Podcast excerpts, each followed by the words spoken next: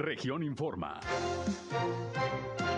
Entérese de los acontecimientos más importantes de la región Laguna con Sergio Painberg.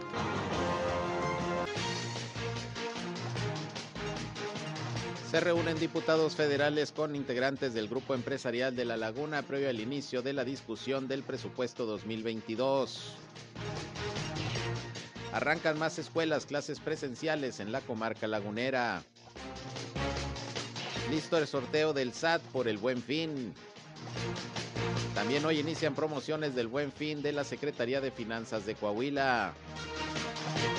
A partir de hoy, una semana más de vacunación para rezagados aquí en Torreón. Costoso e inservible el Centro de Inteligencia Municipal de Torreón, un reportaje de Grupo Región. Esto es algo de lo más importante, de lo más relevante que le tengo de noticias, de información aquí en esta segunda emisión de Región Informa.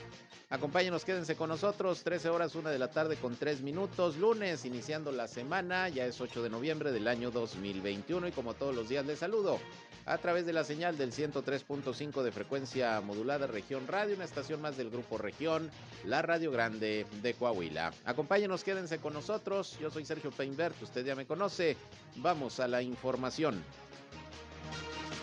El clima.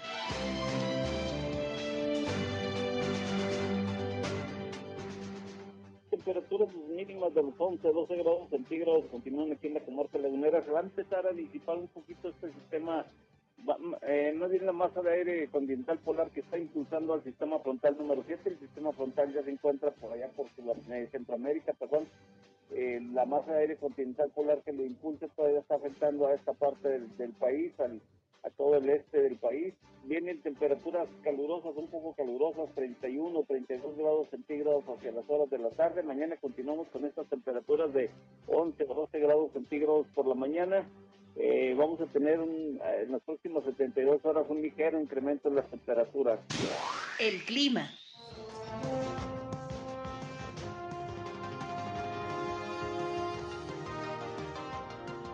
Bien, eh, gracias eh, por acompañarnos como siempre aquí en nuestra segunda emisión de Región Informa. Les invito, como siempre ya saben, todos los días a que no solo nos escuchen, sino también eh, a que participen en este espacio, que entren en contacto con nosotros, sobre todo si tienen algún reporte, hay algún problema en su comunidad, en su calle, en su colonia, en su ejido, requiere la atención de alguna autoridad, pues aquí estamos como siempre listos para atenderles a través de nuestros puntos de contacto. También cualquier comentario, sugerencia, punto de vista que nos quiera expresar, estamos a sus órdenes. Nuestra línea telefónica a su disposición desde este momento, 871-713-8867, 871-713-8867. Ya saben que nos pueden llamar o nos pueden mandar mensajes de WhatsApp como ustedes gusten. También a través de redes sociales y medios digitales nos pueden seguir y ver ahí los contenidos que le llevamos todos los días. Estamos en Facebook y en Instagram en región 103.5 Laguna. También ya saben, estamos por Facebook Live desde este momento transmitiendo nuestro espacio noticioso. Un saludo a quienes ya nos siguen a través de esta red social. Yo estoy en Sergio Peinber Noticias, en Facebook, en Twitter, en YouTube, en Instagram y en sergiopeinber.com, mi portal web de información que les invito a visitar. Y además les recuerdo que ya desde la semana pasada está disponible la aplicación digital de Grupo Región, en donde tiene al alcance de su mano todos los contenidos que le llevamos a través del periódico Capital, a través de nuestras estaciones de radio en todo el estado. Aquí en Grupo Región está disponible la aplicación para los sistemas Android y también el iOS y es gratuita, así que la pueden descargar en cualquier momento y ahí tendrán todo lo que le llevamos de información, de contenidos aquí en Grupo Región en todo el estado de Coahuila. Les invitamos a descargar la aplicación. Y bueno, vámonos eh, con lo más importante hoy de la información.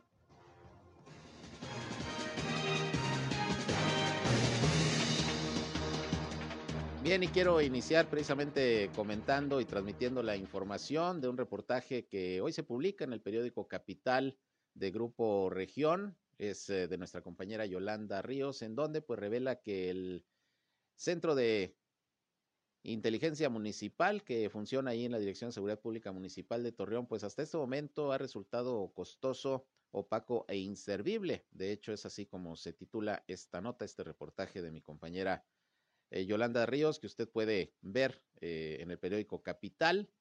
en su edición digital, por eso le invito a que baje la aplicación que tenemos disponible para todos ustedes. Aquí le comento parte precisamente de lo que señala este trabajo de mi compañera Yolanda Ríos, donde señala que Supervisión Técnica del Norte, SADCB, es la empresa que bajo el método de adjudicación directa fue contratada por la administración del alcalde Jorge Cermeño para crear el Centro de Inteligencia Municipal que opera al interior de la Dirección de Seguridad Pública, como le comentaba, y que también se dedica al arrendamiento de vehículos y forma parte de la lista, por cierto, de proveedores que denunció la Auditoría Superior del Estado ante la Fiscalía Especializada en Hechos de Corrupción tras detectar 75 irregularidades en el ejercicio fiscal 2018 por un monto de 332 millones de pesos, incluido el CIMAS, como también se lo informamos en el periódico Capital hace algunos días. Las irregularidades incurridas por esta empresa, registradas hasta el 2018, son, entre otras, por el arrendamiento de vehículos que no justifican pago, que el domicilio reportado no corresponde y por la adquisición del sistema de radiocomunicación. Hoy se sabe que Supervisión Técnica del Norte SADCB ha colaborado estos años por el mantenimiento de las patrullas de la Policía Municipal, por cursos de manejo defensivo para policías y tránsitos, el diagnóstico y operación de servicios de aire, por los equipos de monitoreo inteligente y hasta venta de software. A finales del 2019, a días de que entrara en operación el Centro de Inteligencia Municipal, empezaron los problemas, pues los regidores de la bancada del PRI denunciaron públicamente lo que consideraron una red de defraudación por parte de funcionarios de la administración municipal, ya que para ese entonces se habrían dispuesto a través de Supervisión Técnica del Norte SADCB más de 180 millones de pesos en la adquisición del sistema de radiocomunicación para seguridad pública, vienes a implementar en el sistema de información del Centro de Inteligencia, servicio integral de motocicletas, suministro e instalación de 20 puntos de monitoreo inteligente, además de administración de flotillas, entre otros. Y los señalamientos pues no pararon porque el 3 de mayo los mismos ediles llevaron una denuncia ante el Congreso del Estado en contra del alcalde de Torreón por las presuntas irregularidades al favorecer con el otorgamiento de contratos por 180 millones de pesos a Supervisión Técnica del Norte SADCB, cuyo origen empresarial años antes fue solo de alquiler de vehículos. Con todo y la polémica, el Centro de Inteligencia Municipal, el CIM, fue inaugurado el martes 14 de mayo del 2019 y este centro se creó bajo el compromiso que se incrementaría la coordinación entre el municipio con las corporaciones policíacas estatales federales el ejército mexicano y otras dependencias encargadas de la seguridad, que implicaría una participación conjunta en la totalidad de las acciones diarias para mantener la paz y la seguridad del municipio. Lamentablemente, pues no fue así y desde que entró en operaciones hace más de dos años y medio, no cumplió con ninguno de estos objetivos y al contrario, su manejo se ha dado en total hermetismo, falta de cooperación y sin acceso a ninguna dependencia, señala este reportaje que usted puede eh, precisamente leer completo en eh, el periódico Capital de Grupo Región, en la aplicación, en la página directamente de, de Capital.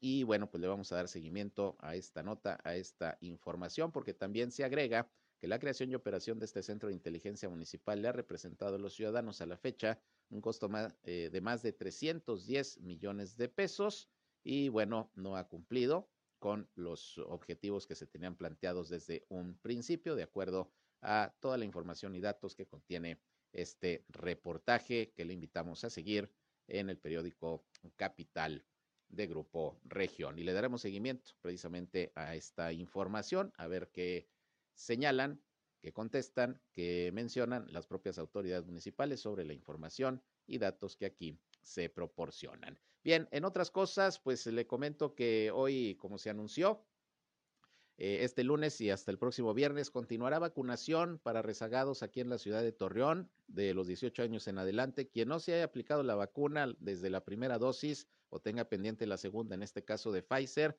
pues nuevamente en el bosque urbano se van a poder eh, vacunar desde hoy a las 8 de la mañana, de 8 de la mañana a 1 de la tarde, tengo entendido va a ser el horario. Y bueno, se hace la invitación para que los que no han acudido a inocularse lo hagan. Es importante, es eh, vital que todos estemos vacunados, sigue habiendo vacuna disponible y bueno, pues ahí está la invitación. Vamos a escuchar a Cintia Cuevas, que es la titular de Programas Sociales del Bienestar aquí en la comarca lagunera de Coahuila, los detalles sobre el inicio de esta fase de vacunación también a partir de hoy para rezagados.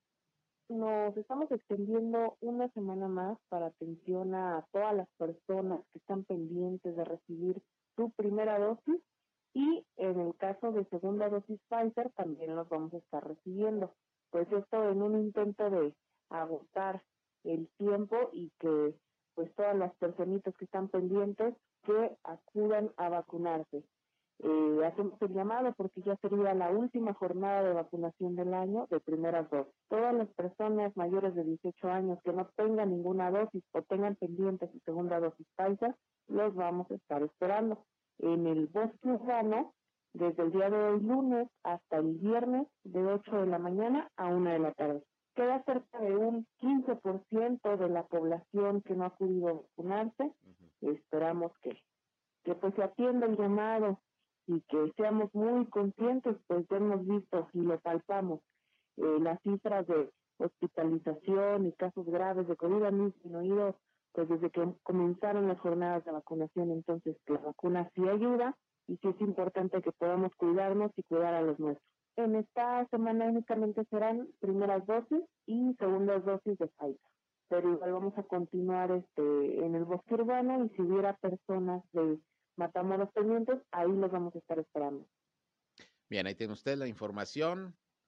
Toda esta semana, vacunación, primera y segunda dosis para los que estén rezagados mayores de 18 años, bosque urbano, de 8 de la mañana a 1 de la tarde. Y como dice Cintia Cuevas, es importante que todos estemos vacunados. Si usted no cree en la vacuna, si usted eh, ha escuchado información que al final de cuentas ni siquiera se ha corroborado, porque hay muchos mitos también en torno a esto, de veras, vaya y vacúnese, no está de más, no le va a pasar nada, alguna reacción que pudiera haber, pero sin mayores inconvenientes en la generalidad. Entonces, se puede salvar la vida con la vacuna. Y es lo que se está observando en las estadísticas, por eso la importancia de que continúen estas fases de vacunación llevándose a cabo ahora ya para los rezagados, los rezagados que no han acudido ni siquiera a la primera dosis. Por lo pronto, esta fase comienza nuevamente hoy aquí en la ciudad de Torreón. Lo que hoy también empezó, pues fue eh, la apertura de más eh, escuelas aquí en la comarca lagunera y en todo el estado, como ya lo había anunciado el propio gobernador Miguel Ángel Riquelme Solís, escuelas de educación básica eh, públicas que regresan a clases presenciales en todo el estado. Hoy 480 escuelas se sumarían a este regreso a las clases ya presenciales, 183 de la comarca lagunera y bueno, pues al parecer todo ha transcurrido sin mayor inconveniente e incluso en algunas escuelas prácticamente también hoy regresaron ya con la actividad de honores a la bandera.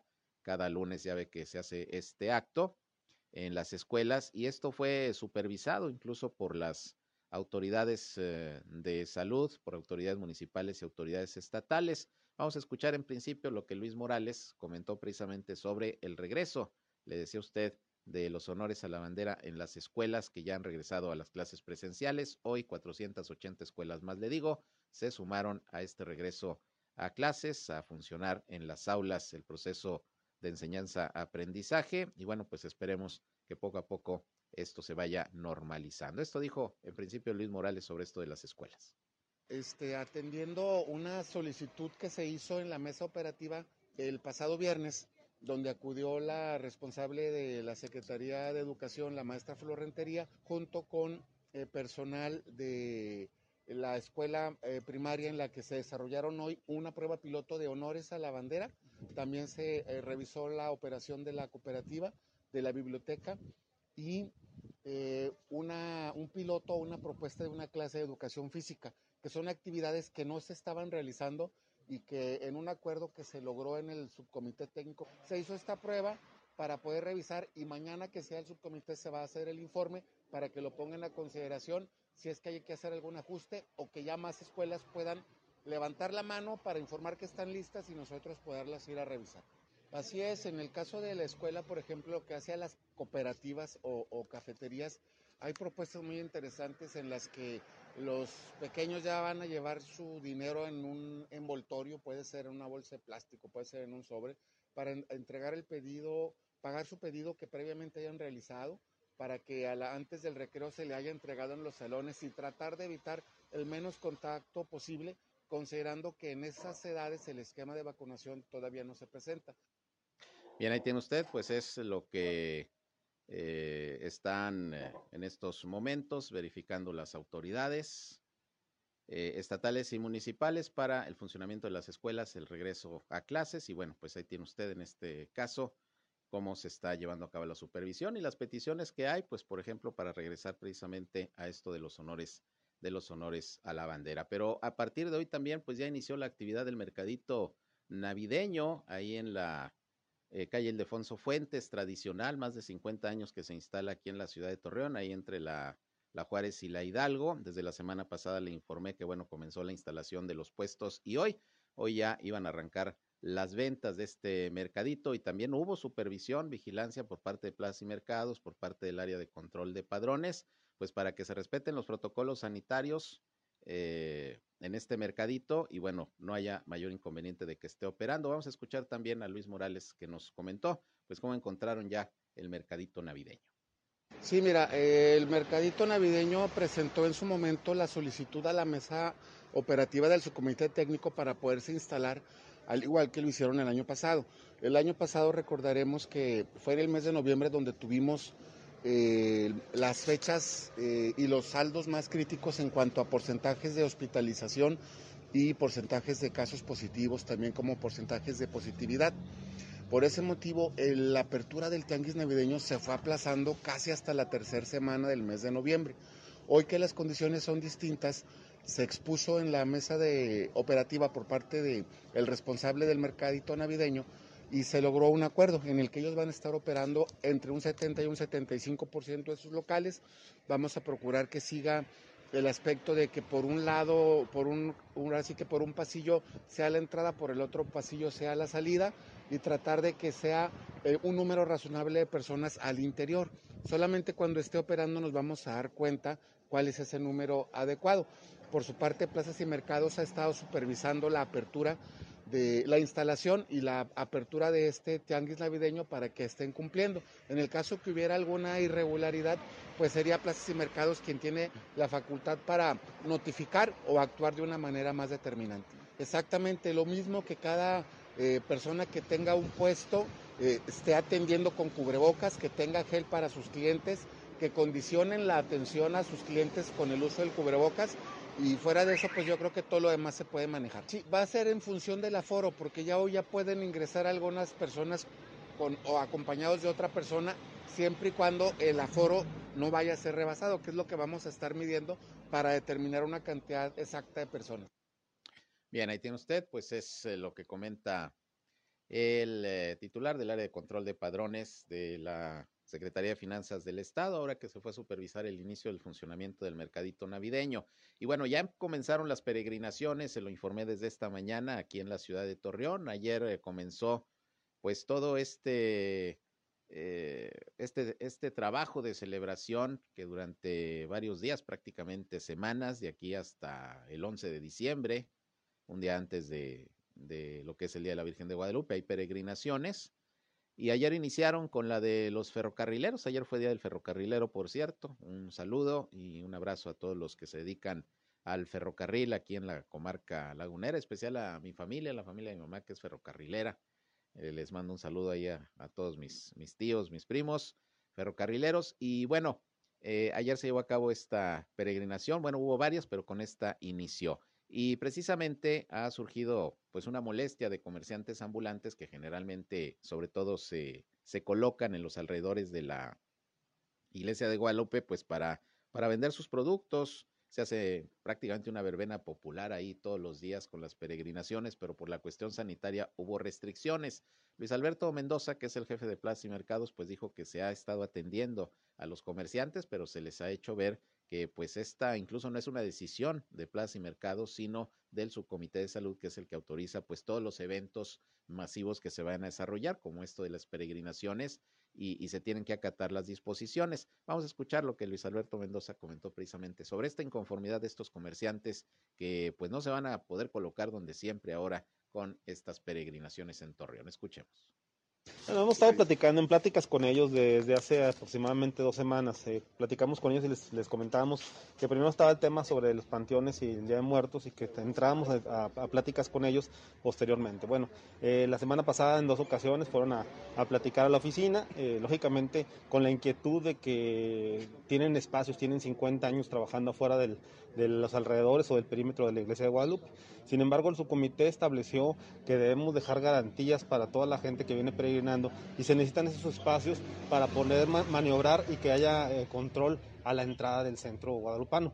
Eh, ellos tenían la inconformidad porque lógicamente desde la Alameda o desde algunos otros puntos del mismo trayecto ellos dicen que pues, hay, hay gente Sí, pero creo que el punto especial o el punto donde se, se, juntan todos es precisamente en la iglesia de Guadalupe. Entonces ahí es donde tenemos que garantizar. Estamos buscando con ellos opciones para poderlos reubicar de manera eh, eh, pues, concreta cada uno de ellos. Sabemos muy bien la problemática, son, son alrededor de 80 vendedores que no es tan fácil trasladarlos eh, en bloque de un lugar a otro. Entonces tenemos que estar muy conscientes de esa situación, ellos creo que también lo están y, sabemos que es una situación temporal. este año es una cuestión de reapertura de, la, de, la, de las peregrinaciones y lógicamente seguimos en pandemia. Así es, seguimos en pandemia y se tienen que pues acatar las medidas sanitarias y lamentablemente pues eh, se trata de evitar en lo más posible aglomeraciones y bueno pues esto afecta a los comerciantes que generalmente se, se ubican en los alrededores de la, de la iglesia, cerca de la iglesia de Guadalupe y que bueno pues ahí están vendiendo sus productos, están viendo opciones todavía, van a ver si hay algún otro reacomodo, sí son bastantes, 80 comerciantes dice Luis Alberto Mendoza, pues vamos a ver qué solución qué solución se da, pero sí, lamentablemente, repito, pues en estas condiciones todavía de pandemia se establecen protocolos sanitarios y se tienen que respetar por seguridad propia de salud de, quienes van a estar asistiendo a las peregrinaciones y de los propios comerciantes. Eso también es, es evidente. Vamos a estar pendientes y a ver qué se resuelve al final de cuentas. Como quiera, apenas se están iniciando las peregrinaciones. Vámonos a una pausa y regresamos. Son las 13 horas, una con 23.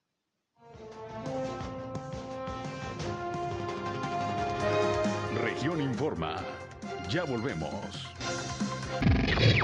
Al aire, región 103.5. Continuamos en región Informa.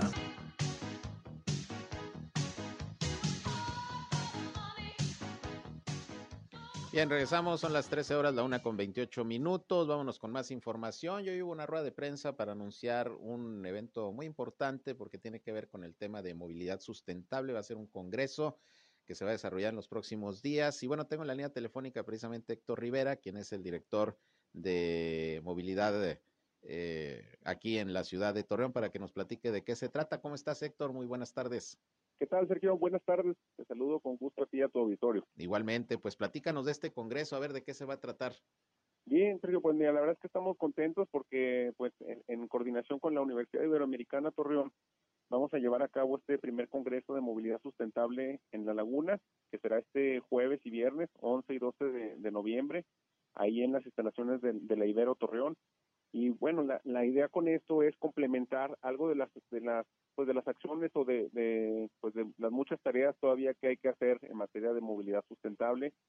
Pues siempre se ha hablado cuando empezamos alguna alguna modificación, alguna nueva acción de en tema de infraestructura eh, que tiene que ver con, con movilidad urbana, llámese cuando es para un tema de, de automóviles como son los, los pasos deprimidos, los puentes, los, eh, los cruces peatonales, cuando se hace también temas de las ciclovías o cuando se modifican las banquetas. Todo este tema es un tema de infraestructura urbana y eso es importante cuando se quiere hacer algún cambio. Pero también hay un tema de reglamentación o de legislación, que bueno, eso le, corresponde pues a, pues en este caso a los diputados, a los senadores y aquí en el caso a los regidores. Y hay un tercer tema, un tercer elemento que, que se requiere para generar estos cambios, que es el tema de educación. Y, todo el tema de educación pues tiene que ver con, realizar pues conferencias, foros, debates, análisis y diálogo donde podamos todas y todos plantear cuáles son los retos y las oportunidades que tiene la comarca lagunera para pues realmente poner en el centro del debate una nueva movilidad sustentable. Es por eso que, que, pues hemos invitado a este, a este congreso a importantes conferencistas, a gente experta en la materia a nivel nacional e internacional, y pues estarán aquí en Torreón este jueves y viernes en la Ibero. Muy bien, en el gimnasio auditorio ahí de esta universidad, ¿verdad? Sí, así es, que hoy va a ser, ahí se va a llevar a cabo la, la inauguración y las primeras dos conferencias. Va a estar Laura, Laura, Ballesteros en una de las conferencias. Ella, pues, además de que ahorita es la, la, la secretaria de Desarrollo Sustentable en el municipio de Monterrey, Nuevo León, es una persona que tiene amplia experiencia en la materia de movilidad, sobre todo en temas también de género y de inclusión. y está también con nosotros eh, Héctor Zamarrón de León, quien él, pues además de ser un, conocido periodista, pues ha sido también un activista y pionero en, estos temas de seguridad vial a nivel nacional e internacional. Eso es, si todo el mundo puede entrar, ¿cómo va a ser el acceso? ¿Hay que registrarse? ¿Cómo, cómo se puede acudir, Héctor? Así es, mire, de entrada la, entrada es gratuita, es abierta, porque la idea es que queremos que, pueda participar mayor número de personas se está haciendo invitaciones especiales, pues académicos, universidades, a las cámaras, eh, a los transportistas, eh, activistas, etcétera. Sin embargo, cualquier persona que nos está escuchando en este momento puede ingresar a tanto a la página de la Ibero o eh, que es, es iberotorreón.edu.mx o bien en Facebook también en la página de movilidad no motorizada, que es la, página de, de, de la dirección, y, bueno, ahí hay un registro que puede perfectamente pues, ir, llenando, sobre todo para ir cubriendo los, los cupos en la parte de los talleres, Sergio, porque el primer día pues serán conferencias abiertas en el auditorio, pero luego posteriormente habrá talleres ya específicos por mesas, unos que tienen que ver con urbanismo táctico, otros tienen que ver con periodismo y otro con legislación. Claro, están interesantes los talleres, eh, ya los mencionas. Urbanismo, táctica, teórico práctica para conocer paso a paso los principios. Lo estoy leyendo de lo que aquí tenemos, estrategias y acciones, charla de periodismo y comunicación social en seguridad vial, importante, y hasta cómo reparar tu bicicleta, ¿verdad? Es otro taller. Sí, sí, sí, de manera, eh, mira, se va a hacer también el día viernes, va a haber, va a haber una rodada ciclista, este, pues para, con la finalidad de, habrá, se prestarán también bicicletas, la idea es ahí, sobre todo los estudiantes también, este, se va a hacer un recorrido hasta el TCM y por ahí este, también va a haber un, un, recorrido pues, al interior del, del, TCM. La primera conferencia está interesante porque está muy a tono pues en estos momentos con lo que es la cumbre mundial del cambio climático. Movilidad y cambio climático es la primera conferencia, estamos viendo aquí el programa, ¿verdad? Es correcto, yo con, con Laura Ballesteros, pues, quien es experta en la materia, y, y, eso es lo importante, ¿no? Importante porque muchas veces hablamos de cambio climático y de los compromisos que, que tiene México este, en, en, el mundo y, eh, y, y, cómo podemos revertir esto, pero todo empieza, es una agenda global, pero siempre va a ser con tarea local, específicamente qué podemos hacer aquí en Torreón, pues para poder mejorar eh, eh, no solamente el tema de la, de la movilidad, sino orientado a, un cambio, cambio climático. Muy bien, pues ahí está la invitación, 11 y 12 de noviembre, Gimnasio Auditorio de la Ibero Torreón, este primer Congreso de Movilidad Sustentable de la Laguna. Hay que registrarse, como nos está comentando Héctor, y ojalá que mucha gente pueda participar, mucha gente que sabemos aquí en la Laguna está muy interesada en el tema de movilidad, pero también del tema climatológico. Y ya que te tengo en la línea, bueno, y hablando precisamente de esta área de la movilidad, ya eh, prácticamente estamos en el cierre de la Administración Municipal de Torreón. Concretamente en esta área, ¿qué puedes destacar, Héctor, que haya sido lo más relevante, los avances más importantes, los logros que consideres pues eh, fueron eh, buenos en el terreno de la movilidad para la ciudad? Pues mira, Sergio, indudablemente pues siempre habrá mucho que, mejorar y mucho que, se pueda como insisto, siempre, siempre dar siempre mejores resultados, pero te puedo decir que pues al menos hay, hay una satisfacción que en, lo humanamente posible. En el tema, por ejemplo, de transporte público le apostamos mucho a la parte de, de, la regularización, del ordenamiento, de que se respetara pues toda la parte eh, reglamentaria que por parte del municipio y sobre todo la seguridad para los pasajeros se intensificó mucho en esta administración la revisión pues de, todo lo que tenía que ver con pólizas de seguros vigentes, con cafés de los conductores, con capacitaciones de, este tipo. Eh, pues nos tocó vivir la, la, pandemia, algo pues histórico a nivel mundial, y nos tocó esta parte de cómo vivir el transporte público desde la pandemia y, y poder lograr un, un, equilibrio entre, entre un desarrollo eh, pues administrativo financiero por parte de los, de los eh, concesionarios y los transportistas pero también la seguridad, ponderando siempre la seguridad de los pasajeros, creo que intensificamos fuertemente esa parte de revisar este pues lo, lo que lo que podía dar mejores condiciones de salud a, todos los pasajeros y, y, pues en la parte de movilidad activa eh, pues avanzamos importante eh, importantemente en, en la, parte de la infraestructura ciclista eh, creo que como nunca en esta administración se, trató sobre todo de conectar algunos pedazos de ciclovías que ya había, pero se trataron de, de, conectar para que se extendieran y lo más importante de concientizar en la sociedad lo importante que era compartir la calle con todas las modalidades. En, en la parte pues, peatonal estuvimos trabajando de la mano, muy de la mano con el Implan, con el centro histórico, con obras públicas, pues para gestionar junto con ellos eh, pues el que se invirtiera en el tema de las banquetas, en las esquinas, estas universales, es universal que, que se estuvieron haciendo, en los eh, caminos eh, tapetes podotáctiles que se hicieron como en el caso de la de la de la nueva banqueta que se puso en el bosque Menustiano Carranza eh, y bueno pues participando de la mano con, con diferentes este pues cámaras y, y, colegios Sergio. Muy bien pues eh, parte pues de lo que se ha hecho en esta área que no recuerdo si fue de nueva creación en esta administración o ya venía de la anterior la de movilidad ya estaba, ya estaba, Sergio, tratamos de toda, de cualquier manera hacerla un poquito más, este, pues un poquito más, más robusta y no, no me refiero en, tanto al número de personal, sino pues sí a las, a las acciones eh, concretas. Y lo más importante, poner en la, en la mesa del, del análisis, que era nuestro objetivo, eh, esta nueva perspectiva de movilidad más, más incluyente y más universal. Muy bien, pues estaremos pendientes, ya platicaremos la próxima semana quizá a ver qué resultados hubo de este primer congreso que están organizando y que esperemos mucha gente pueda participar. Muchas gracias, Sergio, te agradezco mucho y a todo tu auditorio. Los esperamos a todas y a todos este jueves y viernes en, en, la, en la Casa eh, eh, de Estudios en la Iberoamericana. Muy bien, estamos pendientes. Gracias, Héctor. Hasta luego, Sergio, un abrazo. Gracias, igualmente, Héctor eh, Rivera, el titular del área de movilidad aquí en el Ayuntamiento de Torreón, que por cierto, hoy el alcalde Jorge Cermeño Infante lanzó por enésima ocasión un llamado a la ciudadanía para que se tome con responsabilidad al volante y se eviten mayores accidentes viales, toda vez que en las últimas semanas pues se ha tenido un registro de incidentes aparatosos y que han dejado lesionados y yo diría que también lamentablemente algunos fallecidos. En la mañana le reporté algunos accidentes del fin de semana. Una mujer murió en una volcadura ya en Lerdo. Eh, en Gómez Palacio un ciclista fue atropellado eh, y también eh, lamentablemente perdió la vida. Y hoy, para variar otra vez en el periférico, hubo un choque múltiple. Ahorita les doy los detalles, pero bueno, dijo el alcalde que hay que mantener en todo momento la atención en el camino, no acelerar a más de 60 kilómetros por hora, que es la velocidad máxima en Torreón, porque esto es lo que genera precisamente, sobre todo las volcaduras o choques que resultan pues con pérdidas de vidas.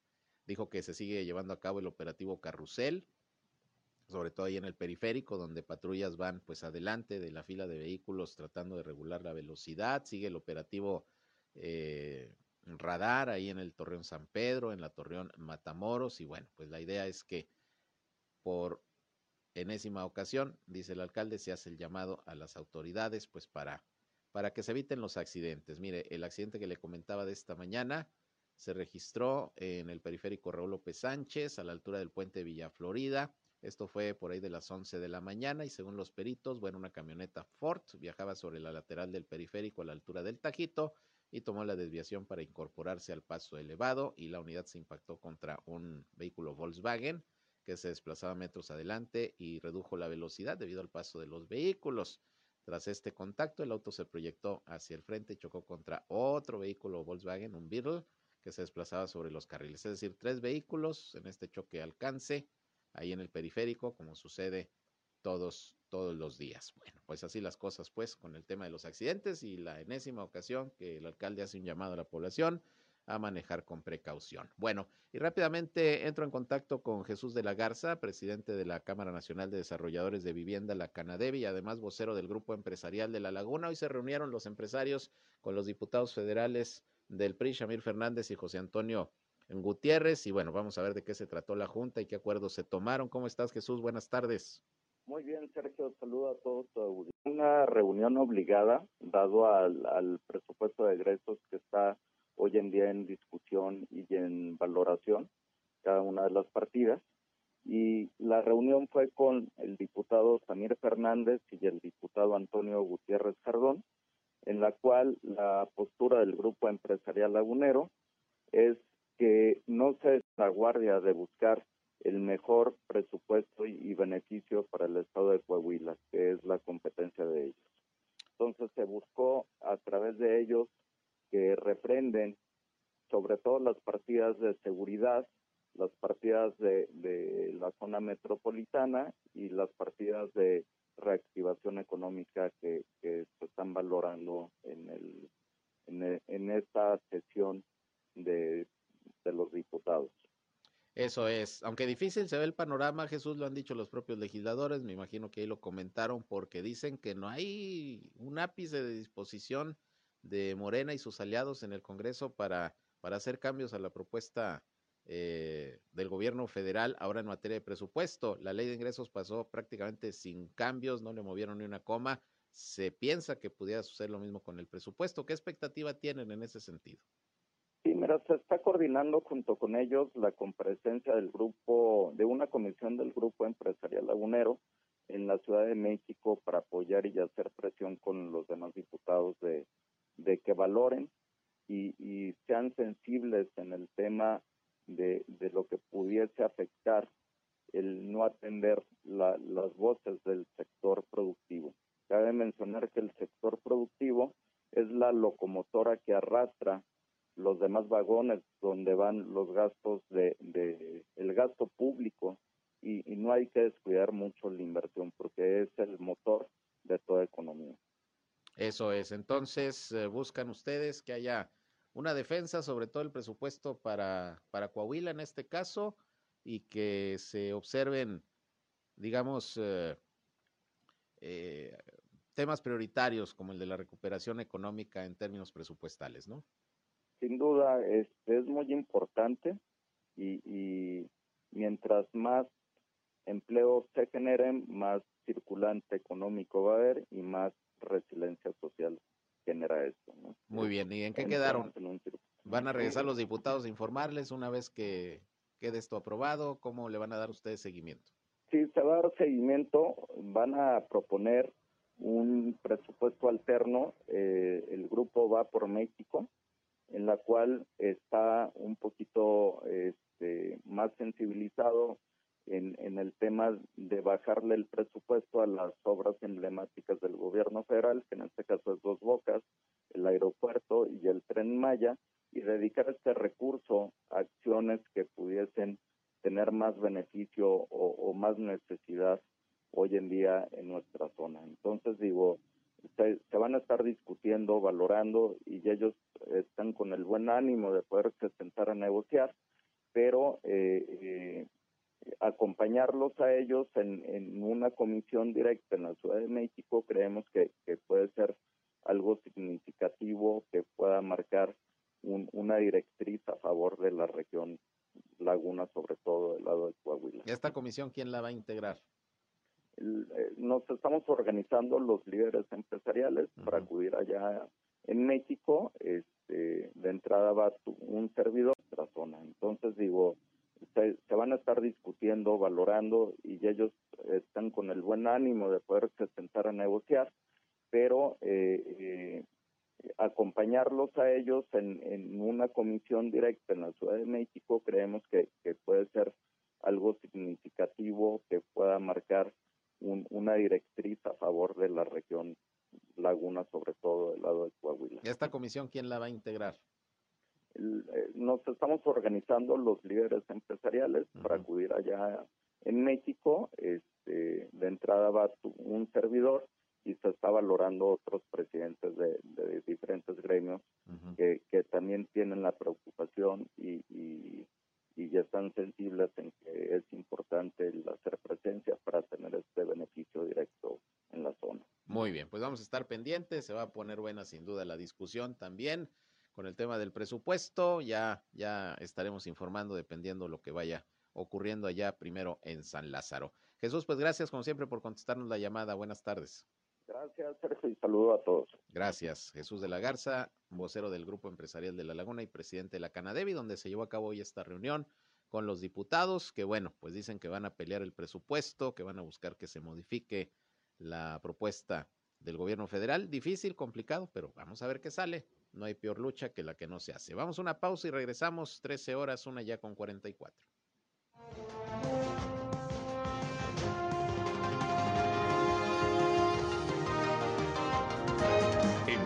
regresamos a Región Informa. Somos Región Radio 103.5. Regresamos a Región Informa.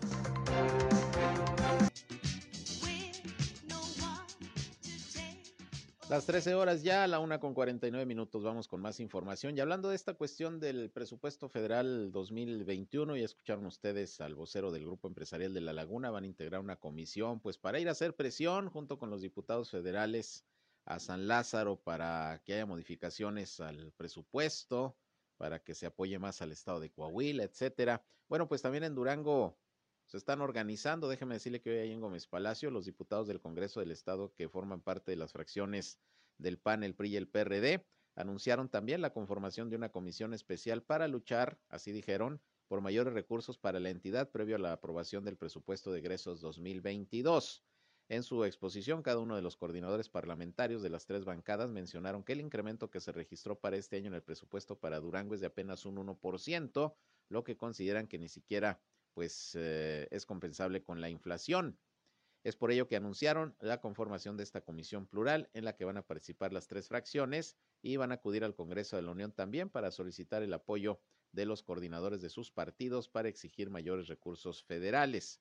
Joel Corral, quien es el coordinador del PAN de los diputados locales en Durango, dijo que al Estado no le ha ido nada bien y consideró una falta de sentido y sensibilidad por parte del gobierno federal hacia la entidad. Por su parte, Luis Enrique Benítez, coordinador del PRI, dijo que los últimos dos años han sido dramáticos para, perdón, para el Estado en el tema del presupuesto, lo que ha impactado en su desarrollo y por tanto, pues van a ir a echar montón, a hacer bolita ya a San Lázaro, también los diputados locales de, Durango que conforman esta alianza PRI-PAN-PRD, pues para buscar mayores recursos para, para la entidad. Vamos a estar pendientes y a ver qué tanto, pues, todos estos movimientos, comisiones y presión que van a hacer algunos grupos y legisladores, eh, como los locales de Durango y San Lázaro, pues logran sensibilizar de alguna manera a los diputados federales de Morena y de sus aliados, porque la realidad es que eh, se augura que el presupuesto va a salir también sin que le cambien una coma como pasó con la ley de ingresos, pero repito, no hay peor lucha que la que no se hace. Y hablando de Durango, pues hoy el gobernador José Rosas Aispuro está en el municipio de Lerdo, desde temprana hora comenzó pues una gira de trabajo donde iba a realizar eh, pues varias eh, actividades, tenía una agenda bastante, bastante amplia, arranque de algunas obras, inauguración de otras, y bueno, pues eh, vamos a estar eh, ya pendientes al final de la gira de todo lo que se desarrolló por parte del gobernador José Rosas Aispuro hoy allí en el municipio en el municipio de Lerdo. Eh, ya dio varios mensajes también, ya para la noche tendremos seguramente toda la información y, lo más importante de lo que haya expresado el gobernador de Durango hoy aquí en la comarca lagunera. Pero bueno, aprovecho ya que estoy hablando de Durango para darles a conocer cuál es el reporte al día de hoy de los casos del COVID-19 en aquella entidad. Estamos hablando de que se notificaron 11 nuevos casos de COVID-19, eh, un número bastante bajo, y no se registraron defunciones. Ya van por lo menos dos o tres días que no hay defunciones en Durango por COVID-19. Y bueno, ya con esto está llegando la entidad a 48.171 personas que han resultado positivas del virus SARS-CoV-2 desde que inició la pandemia y el número de decesos llegó ya a 2.966, que se ha mantenido en los últimos dos o tres días, como les decía, no ha habido reporte de fallecimientos en Durango en los últimos días, afortunadamente. También las cifras disminuyeron en Coahuila, según el reporte de ayer, no nos ha llegado todavía el de, el de hoy de Coahuila. Estamos pendientes. No, sí, ya lo tengo aquí, ya me llegó, de una vez lo proporcionamos. Hoy se registran, pues también poquitos casos vienen hoy eh, en el reporte, 12 nada más, 12 nuevos casos positivos de virus SARS-CoV-2 en Coahuila y una defunción. Aunque bueno, ya sabe que lo que es domingo y lunes aparecen cifras muy bajas, luego llega el martes, ya cuando se actualiza el registro del fin de semana y es donde aumentan, pero bueno, por lo pronto hoy Coahuila también reporta 12 nuevos casos positivos, una defunción que ocurrió allá en eh, Monclova bueno, de hecho viene mal aquí el comunicado porque dice una defunción, pero son dos, una en Monclova y una en Torreón. Son dos defunciones. Los casos se presentaron, siete en Torreón, dos en Frontera, dos en Saltillo y uno en Monclova. Eh, ya tiene con esto Coahuila 96.430 casos positivos de virus SARS-CoV-2 y son ya 7.428 los decesos. El número de hospitalizados subió un poco con relación al reporte de ayer. Son 109 pacientes entre casos sospechosos y confirmados, los que actualmente se están atendiendo en todo Coahuila por contagio de virus SARS-CoV-2.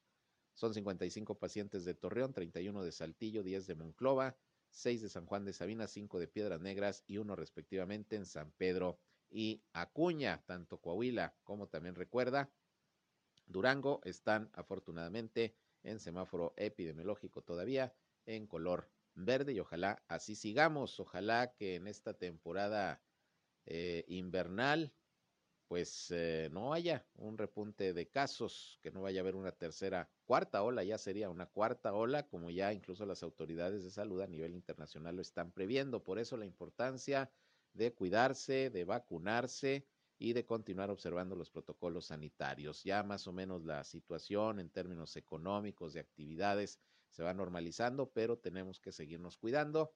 Ese es el tema. Y más ahora que viene tanta movilidad, por el buen fin, por las peregrinaciones, por todo lo que son las, las fiestas, las posadas de fin de año, etcétera. Hay que cuidarnos para poder continuar adelante y que ya el 2022 pues sea un año pues eh, todavía mejor en cuanto a reducción de casos de COVID-19, de hospitalizaciones y sobre todo de fallecimientos. Bien, pues ahí están los datos. Gracias por su atención. Llegamos al final de esta emisión de Región Informa la segunda de hoy. Los espero a las 19 horas, ya saben, en nuestra tercera emisión, donde ya les tendré un resumen de las noticias que a lo largo de todo lo que falta del día se vayan registrando aquí en la comarca lagunera, en Coahuila y en Durango, como siempre aquí por el 103.5 de frecuencia modulada. Región Radio, una estación más del grupo Región, la Radio Grande de Coahuila. Gracias por su atención. Si van a comer, buen provecho. Que tengan todavía un buen inicio de semana y nos escuchamos a las 19 horas aquí por esta estación. Se quedan con Rejan, con mi compañero. Nos escuchamos más tarde. Yo soy Sergio Peinbert, usted ya me conoce. Buen día. Esto fue Región Informa. Está al tanto de los acontecimientos más relevantes. Lo esperamos en la próxima emisión.